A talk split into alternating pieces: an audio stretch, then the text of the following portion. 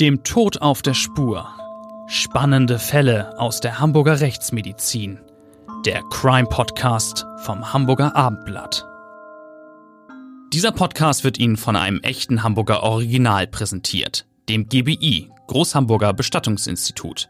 Das GBI in der Rechtsform eines Vereins ist seit 1920 die Adresse in und um Hamburg für alle Themen rund um den konkreten Trauerfall sowie bei der Bestattungsvorsorge. Trauer und Feier. Die Menschen vom GBI helfen ihnen, individuell, empathisch und kompetent. Mit der einzigartigen GBI-Bestattungsvorsorge regeln sie zudem rechtzeitig alles für ein gutes Ende und erhalten vom GBI eine zeitlich unbegrenzte Preisgarantie. GBI, das Hamburger Original 15 Mal in und um Hamburg. Moin, moin, liebe Hörer und herzlich willkommen zu unserem Crime-Podcast, dem Tod auf der Spur. Mein Name ist Bettina Mittelacher. Ich bin hier Gerichtsreporterin beim Hamburger Abendblatt und bei mir ist wie immer Rechtsmediziner Klaus Püschel, ein Fachmann von sehr großem Renommee und ebenso großem Erfahrungsschatz. Moin, also heute gerne auch wieder von meiner Seite. Ich freue mich auf eine ganz besonders ungewöhnliche und spannende Geschichte. Man kann sicher ohne Übertreibung sagen, dass du schon alles, was mit Verletzten und Töten zusammenhängt, gesehen hast. Und heute wollen wir über einen Fall sprechen, der wirklich sehr speziell und wie ich finde auch sehr gruselig ist. In unserem Krimisachbuch Der Tod gibt keine Ruhe haben wir dafür die Überschrift gewählt, Der Mann, der auf Leichen steht. Eine solche Vorliebe, also die Faszination an Leichen, ist ja selbst unter Mördern einigermaßen außergewöhnlich, oder? Das kann man wohl sagen. Das ist sehr ungewöhnlich, aber es kommt eben durchaus vor. Mit einem Fachausdruck nennt man das dann Nekrophilie, also Liebe zum Tod. Und zu diesem Phänomen gibt es äh, ja wirklich viel zu sagen. Ich sage äh, in dem Zusammenhang erst einmal wieder das, was ihr schon von mir kennt. Es gibt nichts, was es nicht gibt. Äh, aber widmen wir uns erstmal unserem ganz speziellen Fall. Wir sind jetzt also in Norddeutschland in einer Kleinstadt.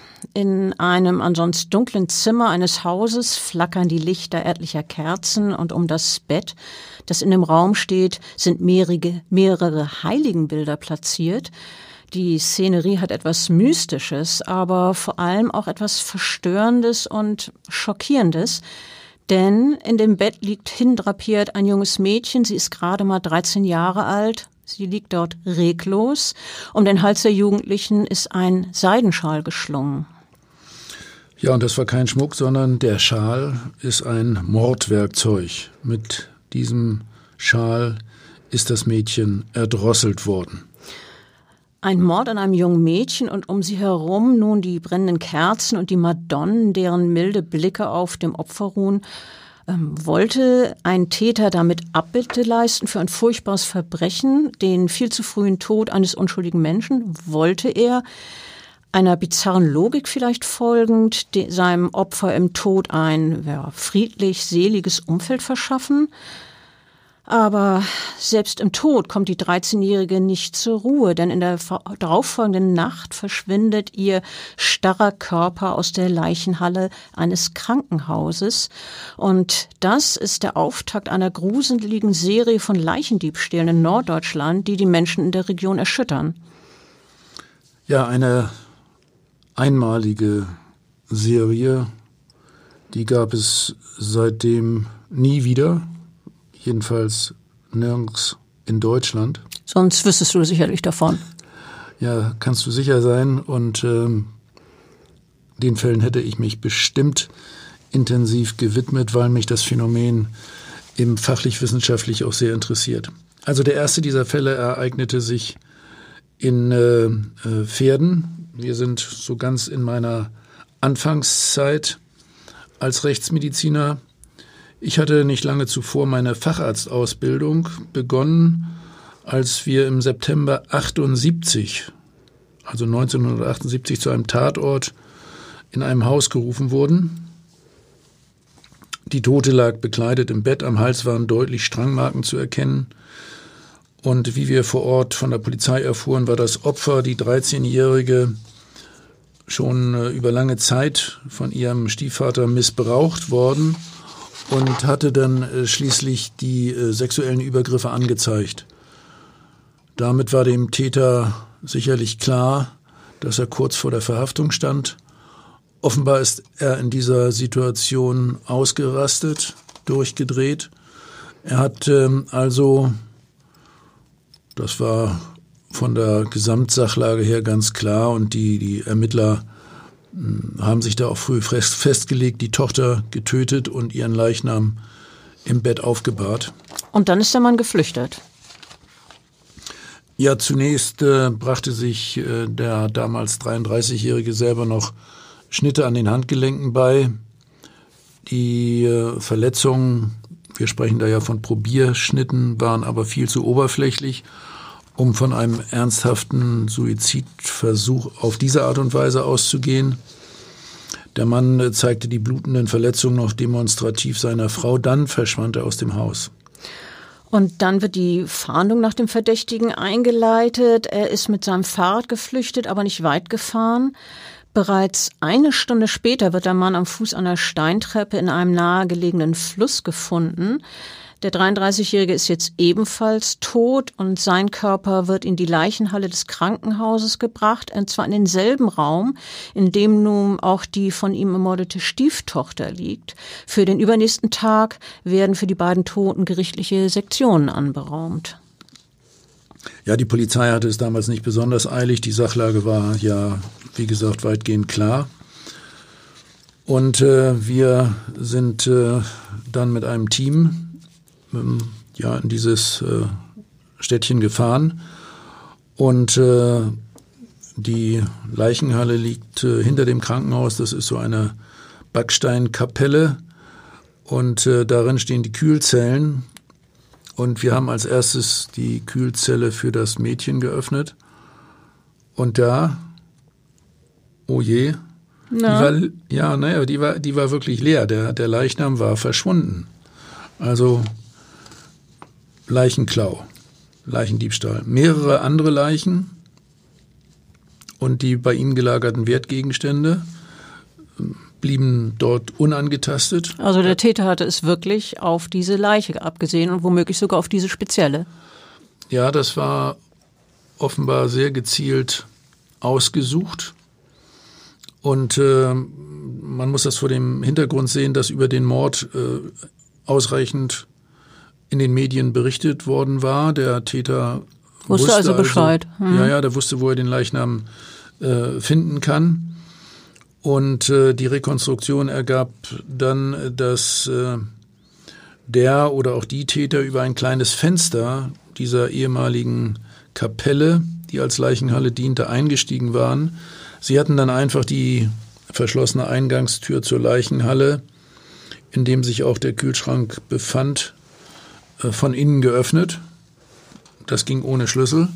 Und ähm, dann wurde der Körper des jungen Mädchens abtransportiert und war dann, als wir ankamen, einfach nur weg düsterer, bizarrer Diebstahl, also ganz, ganz gruselig auch. Und die Polizei versucht natürlich, das äh, möglichst schnell aufzuklären. Umfangreiche Ermittlungen äh, werden angestellt, zahlreiche Spuren verfolgt. Ähm, insbesondere haben die Beamten überprüft, ob der Leichenklau möglicherweise aus religiösen Motiven erfolgt sein könnte etwa durch Verwandte der getöteten Jugendlichen oder auch äh, von Zugehörigen einer Sekte, denn äh, in diese Richtung wird auch wegen der Heiligenbilder ermittelt, die in dem Schlafzimmer ja aufgestellt waren, diese Madonnenbilder. Doch die äh, Nachforschungen blieben ergebnislos, kein Hinweis auf einen Täter oder mögliche äh, Komplizen. Allerdings wird ermittelt, dass der Körper vermutlich in einem Leichenwagen abtransportiert worden ist, denn so ein Fahrzeug wurde an jedem Morgen beobachtet, ganz früh morgens um fünf.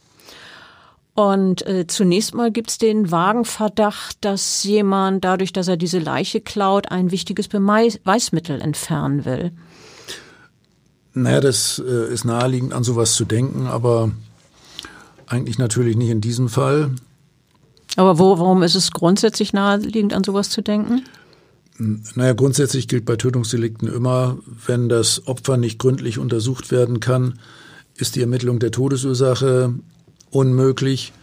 Die Rekonstruktion eines Verbrechens ist deutlich erschwert. Der Täter kann nicht ohne weiteres überführt werden. Das Beweismittel Leiche ist einfach weg.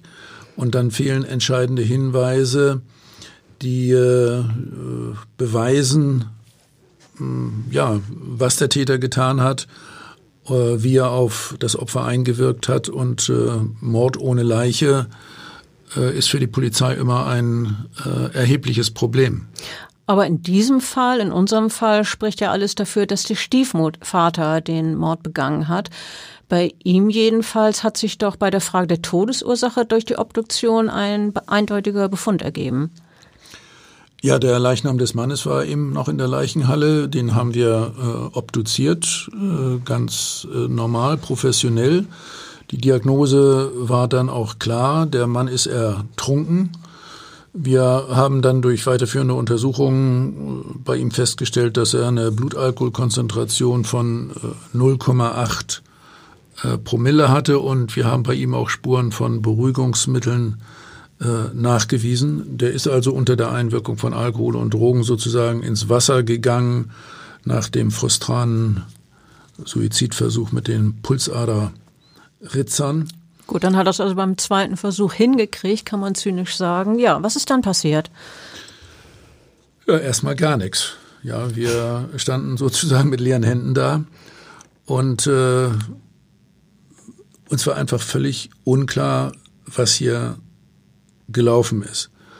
Und dann werden wir sechs Wochen danach, also nach diesem Mord und dem Suizid, wieder in die Region Pferden äh, gerufen. Äh, jetzt hatte ein Hund, der in den frühen Morgenstunden spazieren geführt wurde, am Rande eines Feldes ein ungewöhnliches Verhalten an den Tag gelegt. Das äh, Herrchen beobachtete, wie das Tier sehr intensiv den Boden aufkratzte und aufgeregt schnüffelte. Ja klar, das Tier hatte dann äh, Leichengeruch wahrgenommen und an der entsprechenden Stelle gekratzt und gescharrt. Es kommt ja immer wieder vor, dass Hunde, die ja einen außergewöhnlich guten Geruchssinn haben, Leichenteile aufspüren und dann freibuddeln. Äh, das ist äh, in der Tat so, passiert immer wieder, auch wenn im Wald oder sonst im freien Gelände mal ein Leichnam überraschend aufgefunden würde, gar nicht so selten der Hund als Detektiv. Na, als in diesem Falle also der Hundehalter näher herantrat, da am Rande dieses Feldes bemerkte er Teile eines menschlichen Kopfes mit langen Haaren. Äh, diesen Kopf hatte der Hund da freigekratzt. Der Mann hat äh, sofort die Polizei alarmiert, die äh, wiederum uns um unverzüglich verständigte. Wir sind äh, ja sehr schnell in Hamburg aufgebrochen, und waren schon eineinhalb Stunden später vor Ort. Das ging also wirklich äh, alles äh, sehr, sehr äh, glatt vonstatten. Und äh, hier am Rande dieses Feldes, relativ nah an der Autobahn A1, ähm, war das damals eine, eine ganz gespenstische Atmosphäre, kann ich mich wirklich noch gut dran erinnern wie man sich das so vorstellt. Im Gruselkrimi Nebelschwaden waberten über das Feld graue, dunkle Wolken zogen über uns äh, entlang. Hätte, hätte Hitchcock nicht besser hingekriegt. ja, inklusive düsterer Gestalten in flatternden dunklen Mänteln, also die Kripo-Beamten und wir, die wir uns da auf dem Acker zu schaffen machten und nach und nach den Leichnam äh, freilegten. Äh, das habe ich damals äh, mit meinen eigenen Händen sozusagen voll, vollbracht. Ja, zur Erinnerung, wir reden ja hier über das Jahr 1978 und du hattest gerade deine Arbeit zum Rechtsmediziner begonnen. Das bedeutet zum einen, dass du als Jüngster im Team bestimmt die Hauptlast der äh, Grabungsarbeiten bei diesem Fund zu erledigen hattest. Und äh, wahrscheinlich war die Arbeit äh, damals vor dieser langen Zeit im Vergleich zu heutigen Maßstaben nicht gerade feinfühlig und filigran, oder? Nee, ich habe relativ äh, ja, grob gegraben mit dem Spaten und ohne die entsprechende Spurensicherung Sicherungskleidung. Äh, Aber das war damals eben so üblich.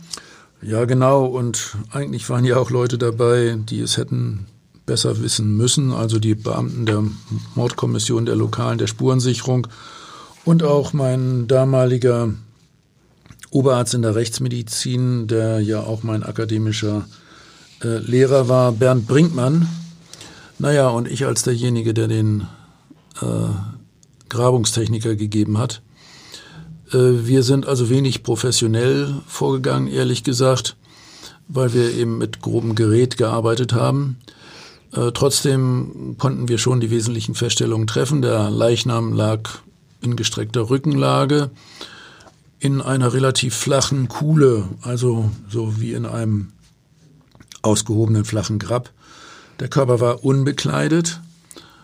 Äh, er wies Zeichen einer fortgeschrittenen Fäulnis auf und einer eben beginnenden Fettwachsbildung. Auffallendes Merkmal waren die langen Haare, blond.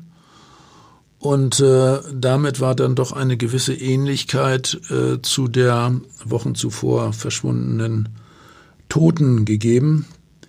Wir haben den Körper sofort in die Leichenhalle des nächstgelegenen Krankenhauses schaffen lassen und dann auch sofort mit der Sektion begonnen. Besser ist, bevor sie wieder geklaut wird. Ähm, nun bei der Sektion soll geklärt werden, ob eine Todesursache festzustellen ist und vor allem soll auch die Frage geklärt werden, ob es sich bei dem jetzt entdeckten Leichnam um die ermordete 13-Jährige handelt. Das, äh, der Verdacht lag ja nahe. Ihre Mutter ähm, hat durch den Verlust ihrer Tochter ohnehin furchtbar leiden müssen, das kann man sich denken. Und manche Menschen brauchen Tage, bis sie überhaupt den Gedanken zulassen können, dass ein geliebter Mensch nie mehr wiederkommt. Und äh, man muss, kann sich vorstellen, dass es für die Frau natürlich ein wahnsinniger zusätzlicher Schock gewesen ist, als ihr mitgeteilt werden musste, dass der Leichnam ihrer Tochter spurlos verschwunden war. Und äh, nun hat sich aber die äh, Chance ergeben, der Frau ihre Tochter zumindest ein Stück weit wieder zurückzugeben, damit sie sie nämlich begraben kann. Jeder Mensch braucht einen Platz zum Trauern. Ja, was haben wir bei der Obduktion der, der Toten festgestellt? Zunächst einmal wirklich schon weit fortgeschrittene Zersetzungserscheinungen des Leichnams. Eine äh, Todesursache konnten wir hier nicht äh, objektiv äh, festlegen.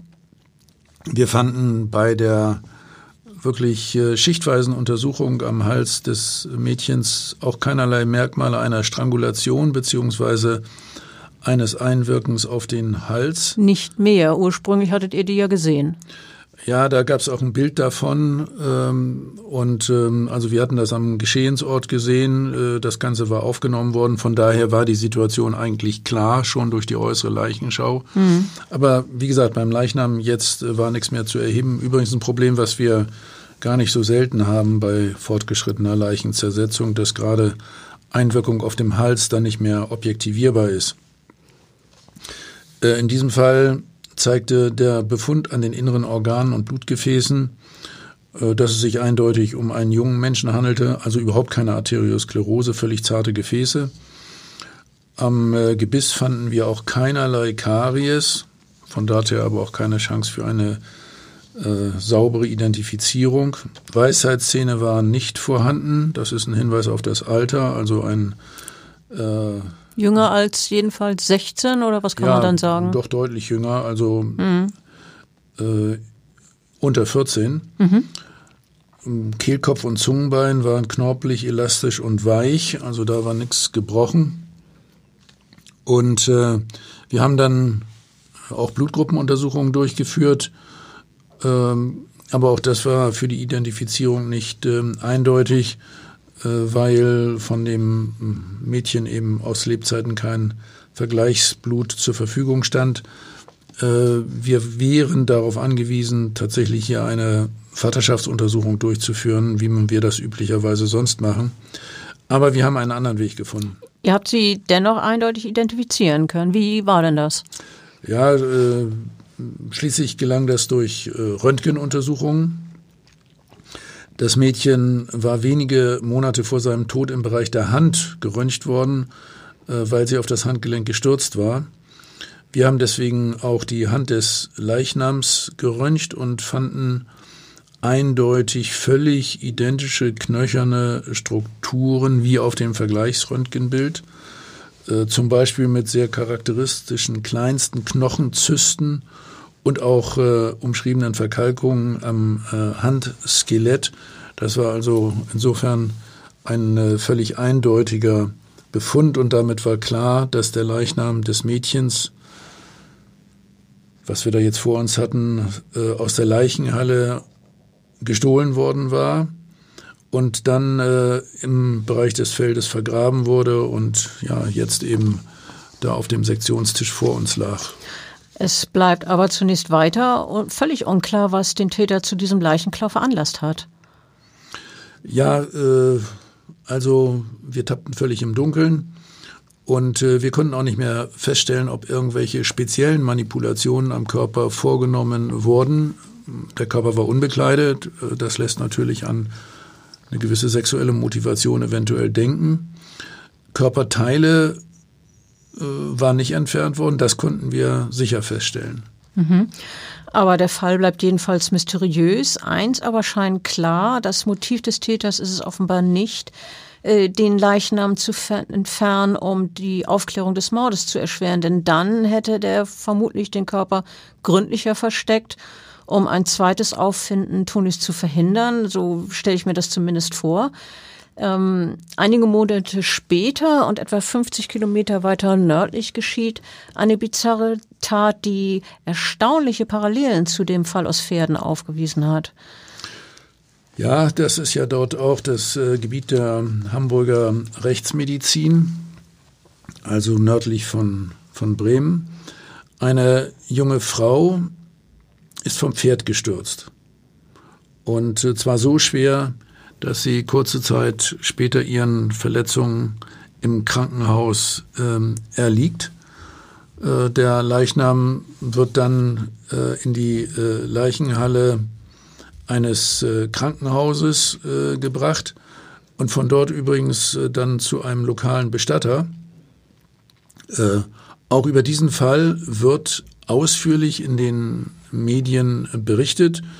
Ähm, auch im Bereich, äh, äh, da wo der ja, nun äh, Bestatter seine Leichenhalle hat und äh, bis hin nach Bremen. Das spielt später eine äh, gewisse Rolle.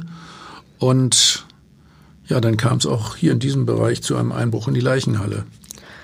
Aber diesmal wird die Tote nicht geklaut, sondern ähm, lediglich aus dem Kühlraum gezogen. Und am nächsten Morgen wird der Körper am Boden des Vorraums der Leichenhalle entdeckt.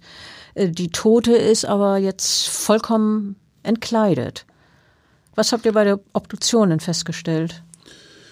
Ja, bei der Obduktion äh, gibt es äh, keinerlei Hinweis auf sonstige nach dem Tode beigebrachte, also postmortale Beschädigungen, äh, Verletzungen.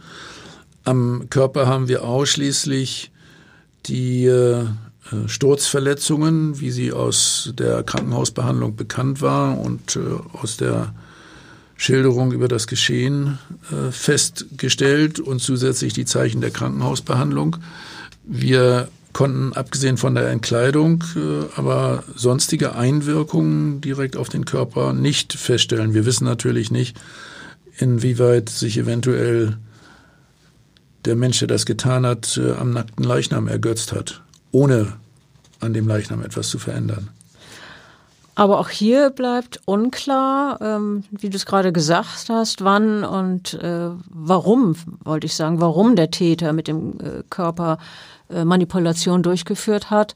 Und äh, dann gibt's wenig später einen dritten Fall von Leichenklau und diesmal sind wir hier mitten in Hamburg. Ja, also wenn man will, weiterhin im norddeutschen Raum.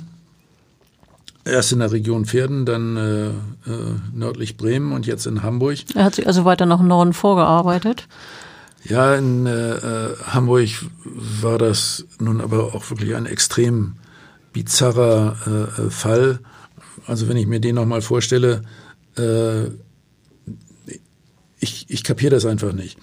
Also äh, Situation für uns, im Institut für Rechtsmedizin, es wird eine Wasserleiche aus der Elbe gebracht. Das ist ja hier nur nichts Besonderes. Ich wollte gerade sagen, das passiert ja nicht täglich, aber häufiger. Ja, also äh, der Leichnam trieb äh, ein Stück äh, flussabwärts der Elbbrücken an der Wasseroberfläche. Der Leichnam war unbekleidet.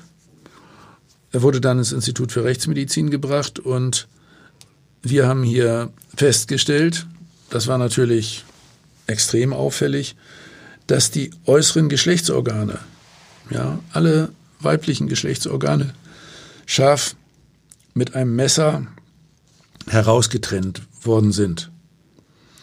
Äh, für uns war völlig klar, dass dies nach dem Todeseintritt geschehen sein muss.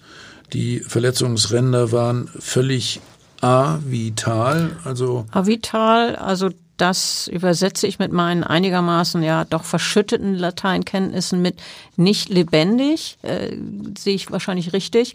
Äh, in Bezug auf die Verletzungsränder heißt es dann vermutlich nicht durchblutet. Ja, äh, völlig klar. Also man muss natürlich auch berücksichtigen, dass das Elbwasser äh, diese Wunde ein bisschen auswäscht. Ähm, aber äh, insgesamt äh, war, war eindeutig, dass hier ähm, durch die Einwirkung äh, mit, dem, mit dem Messer äh, keinerlei Blutungen gesetzt worden sind und äh, von daher also die, die Diagnose eindeutig postmortale Verletzung. Ihr habt aber dann festgestellt, woran diese Frau, die da, die ihr da gefunden habt, woran die gestorben ist. Ja, das war klar.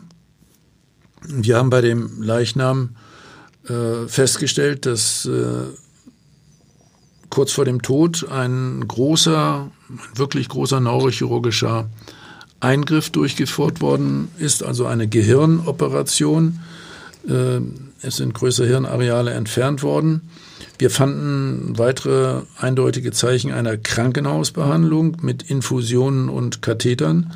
Die Frau war offensichtlich in der Neurochirurgie äh, operiert worden, wenige Tage. Sie hatte einen großen Hirntumor gehabt, der ist herausgenommen worden. Und äh, dieser Hirntumor bzw. die folgende Operation kam ohne weiteres als Todesursache in Betracht. Unklar war zunächst die Identität der Frau und, lass mich das bitte auch nochmal sagen, die entfernten Körperteile, von denen ich vorhin gesprochen habe, also die herausgeschnittenen Genitalorgane, hat man übrigens nie gefunden bei diesem Fall. Okay, oder besser gesagt nicht okay. Aber die Identität, um darauf zurückzukommen, die wird dann ja doch geklärt und äh, das den entscheidenden Hinweis äh, gibt eine vergleichsweise profane Tat, die zu der Zeit bekannt wird und die die Hamburger Ermittler aufhorchen lässt. Denn auf einem Friedhof in Altona ist ein Grab geöffnet worden und der Leichnam war weg. Die Polizei bringt nun dieses Geschehen, also das geöffnete Grab mit dem nicht identifizierten Wasserleichnam der unbekannten Frau in Verbindung. Und bingo? Ja, das muss man jetzt mal, sich mal vorstellen, was da abgelaufen sein muss. Äh, das äh, Grab, in dem diese 45-jährige Frau gebettet wurde, da auf dem Friedhof in Altona, ist geöffnet worden. Und ähm, es wurde dann ermittelt, dass äh, im Sarg der Leichnam einer Frau lag, die in der Neurochirurgie eines großen Krankenhauses an einem bösartigen Hirntumor operiert worden war. Das passte also alles eindeutig. Sie war dann einige Tage nach dem komplizierten Eingriff an den Folgen des Hirntumors auf der Intensivstation gestorben. Und äh, über den Tod der Frau, die Trauerfeier und die Bestattung hat es eine relativ große Anzeige gegeben, eine Todesanzeige in einer Hamburger Zeitung, äh, wo auch äh, ein Hinweis äh, darauf gegeben war, äh, wo diese äh, Trauerfeier stattgefunden hat und wo die Frau beerdigt ist. Und das hat den Täter dann äh, zu dem Grab geführt. Er hat also offenbar aufmerksam Zeitung gelesen. Und äh, dann muss er dieses frische Grab wieder auf, ausgehoben haben, den Sarg geöffnet und den Leichnam herausgenommen. Aber äh, wie er den Körper abtransportiert hat, das blieb auch weiter im Dunkeln. Äh, ja, völlig. Äh, man denkt natürlich wieder auch an einen Leichenwagen, davon war ja schon mal die Rede. Äh, aber ehrlich gesagt, alles, was der, der Leichenschänder im Einzelnen mit dem Körper angestellt hat, blieb äh, äh spekulativ. Im Ergebnis war klar, dass er ja, der Verstorbenen die Genitalorgane herausgeschnitten hat und den Körper dann in die Elbe buxiert hat, vielleicht sogar von den Elbbrücken äh, heruntergeworfen hat. Das war für uns schon eine gruselige Vorstellung. Also und wenn das schon für Rechtsmediziner eine gruselige Vorstellung ist, dann ja, kann man das einigermaßen einordnen und einschätzen. Ja, stell dir mal vor, wir haben uns natürlich auch die grundsätzliche Frage gestellt, wie man in diesem Fall zu einer Klärung der Identität und des Geschehensablaufs hätte kommen sollen, wenn der Täter das Grab zum Beispiel wieder verschlossen hätte. Also das ist ja bei einem frischen Grab nicht schwierig, wenn er es richtig äh, zugeworfen hätte und die Erde verteilt hätte, dann wären alle davon ausgegangen, dass der Körper noch dort unten liegt. Die Frau war regulär bestattet worden und äh, niemand hätte die vermisst. Ja, äh, es, es wäre also sozusagen ähm, ein Leichnam über gewesen und äh, kein Mensch wäre auf die Idee gekommen, dass die Frau zuvor äh, operiert worden ist und und äh, schon mal bestattet war. Hm. Also das wäre dann ein Leichnam zu viel gewesen. Eher ist es ja so, dass man ein Leichnam zu wenig hat, dass man ein äh, Mordopfer nicht findet oder erst sehr viel später findet. Ähm, Jetzt kommen wir zum letzten Fall in dieser Serie von Leichenklau und dieser ereignet sich nun in Bremen. Ähm, ja, der Täter ist ja offenbar ziemlich mobil und in ganz Norddeutschland unterwegs. Ich, wir haben es eben schon angesprochen. In Bremen ist es nun so gewesen, dass ein siebenjähriges Mädchen, das an einer schweren Krankheit ist, litt, gestorben ist. Und auch dieser Fall wird medial dargestellt. Der Mann hat wieder mal Zeitung gelesen. Genau, so muss das gewesen sein. Anders äh, kann man sich das nicht vorstellen. Also es gab wieder Informationen über den Tod des Mädchens, äh, auch über den, den Sterbeort und äh, die, die weiteren Pläne, Leichenhalle, Bestattung. Und äh, der Täter muss ja auch ziemlich ja, frech und selbstbewusst gewesen sein, äh, wenn er sich äh, immer wieder in Leichenhallen oder auf dem Friedhof äh, begibt, wo er ja theoretisch auch damit rechnen muss, dass er irgendwie beobachtet wird oder entdeckt mhm. wird. Ne?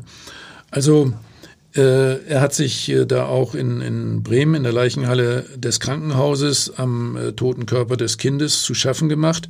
Man findet den Körper dann später im Vorraum äh, der Leichenhalle, also vor den Kühlzellen. Äh, auch in diesem Falle sind jetzt die Genitalorgane herausgeschnitten worden. Also zu dem ersten, zu den ersten beiden Fällen mhm. merkt man eine gewisse Steigerung, ja. wie das bei Serientätern ja in einem anderen Sinne äh, auch immer wieder äh, prognostiziert wird oder propagiert wird. Äh, in diesem Fall gab es jetzt aber erstmals einen Hinweis auf einen Tatverdächtigen, weil sich nämlich Bedienstete des Krankenhauses das Nummernschild eines Lieferwagens, also jetzt geht es um einen Lieferwagen, gemerkt haben, der im Bereich der Leichenhalle angehalten hatte. Also zum Zeitpunkt, also etwa zum Zeitpunkt, an dem die, dieses Mädchen verschwunden sein muss. Und über dieses Autokennzeichen äh, gelangt die Polizei sehr schnell an die Adresse eines 35-Jährigen, der in der Nähe von Bremen auch wohnt. Die Ermittler suchen sofort die Wohnung des Mannes auf, nehmen ihn fest und führen eine Hausdurchsuchung durch. Und auf dem Balkon machen die Beamten eine ja wirklich gruselige Entdeckung. Das darfst du jetzt erzählen. Ja, also ich wiederhole mich, es gibt nichts, was es nicht gibt.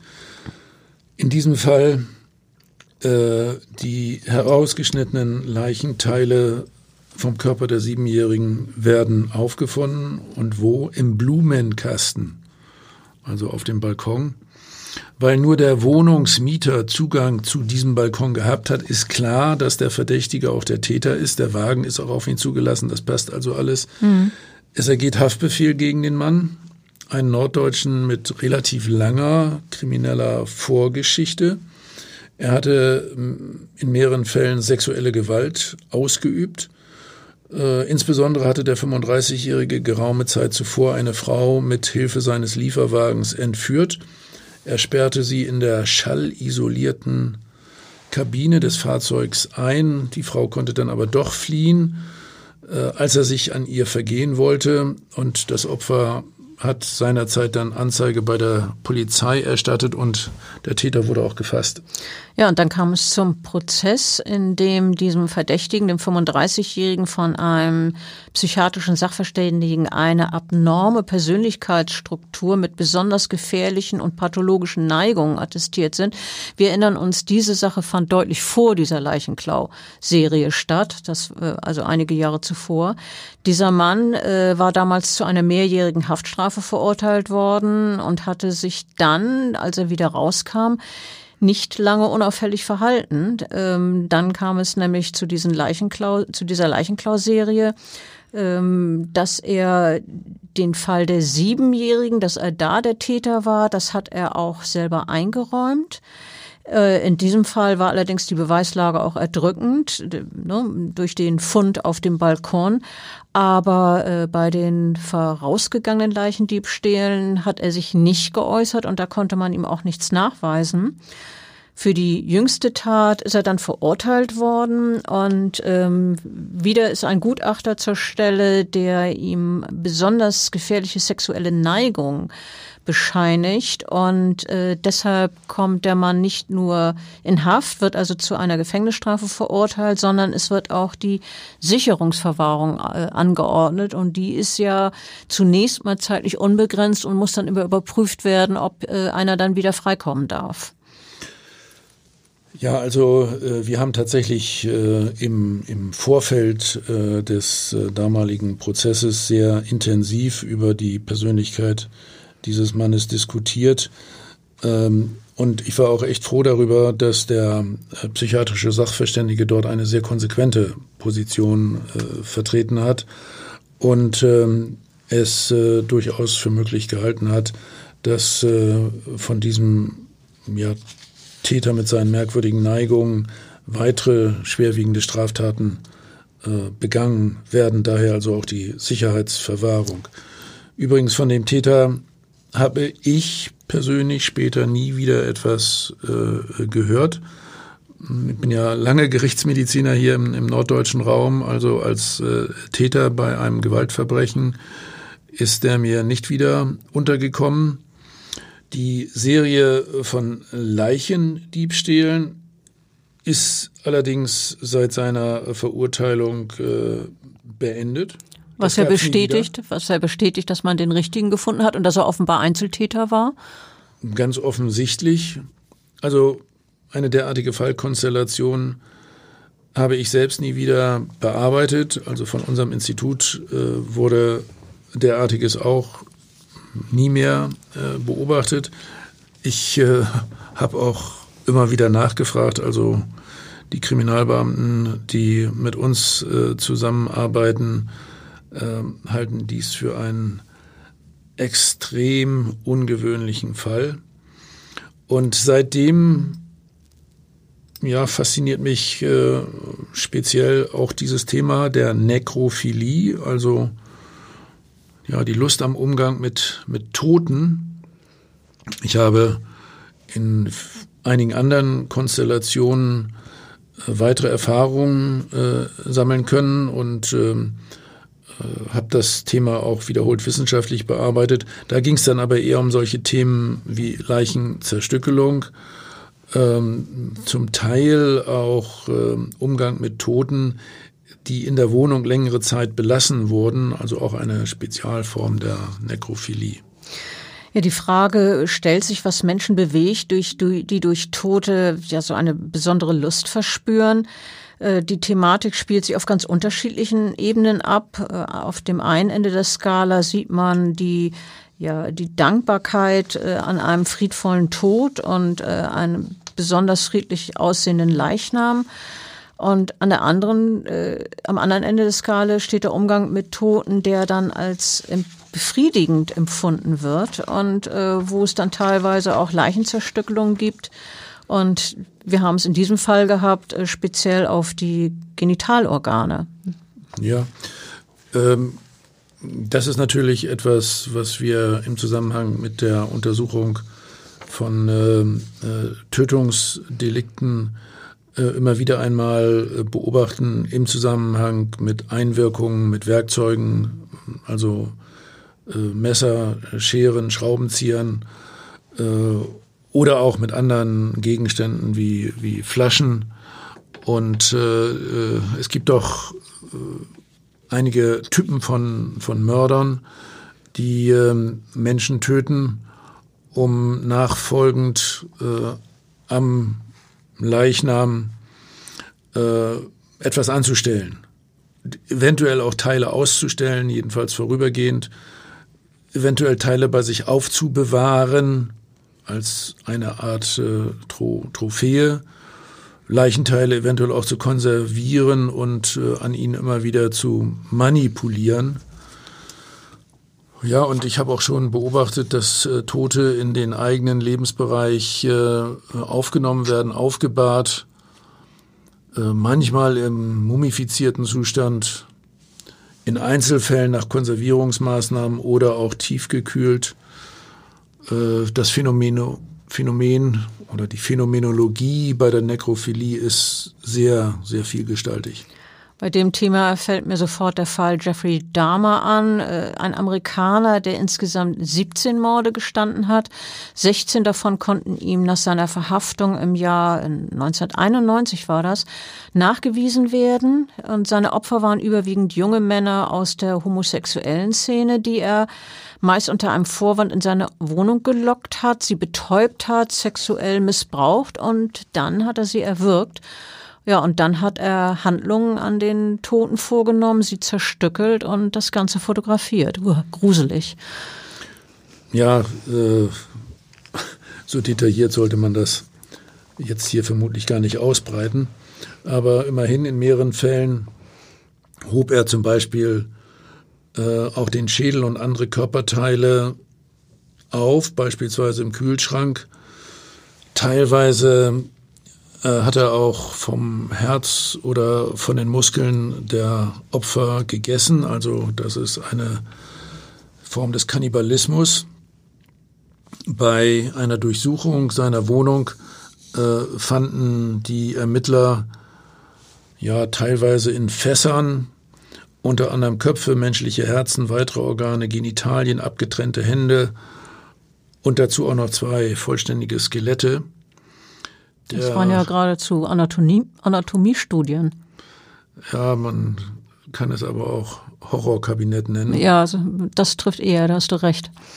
Der zuständige Gerichtsmediziner erklärte später, äh, dass äh, Wohnung eher an äh, so ein äh, besonders gruseliges Krimimuseum erinnerte als an einen Tatort. Der Verbrecher bekam schließlich immerhin 15 Mal lebenslänglich und äh, wurde dann 1994 im Gefängnis von einem Mithäftling äh, erschlagen. Also ich muss sagen, ich äh, habe wenig Mitleid mit diesem Mann. Ja, ich natürlich auch nicht. Ich, ich bin mir andererseits äh, sicher, wenn dem nach den 17 Morden und etlichen weiteren Verbrechen nicht das Handwerk gelegt worden wäre, der hätte immer so weitergemacht, ein klassischer Serientäter. Ja, äh, ganz fiese Geschichte, also sowohl die von, von diesem Amerikaner als auch von dem Leichenklau, die wir nun heute erzählt haben. Ich äh, hoffe, Sie, äh, äh dass unsere Zuhörer das äh, auch sehr spannend fanden. Du hast gesagt, wirklich ein einmaliger Fall.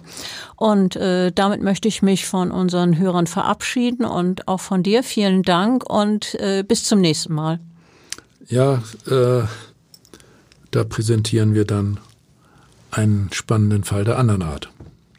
Dankeschön und tschüss. Tschüss. Weitere Podcasts vom Hamburger Abendblatt finden Sie auf abendblatt.de slash podcast.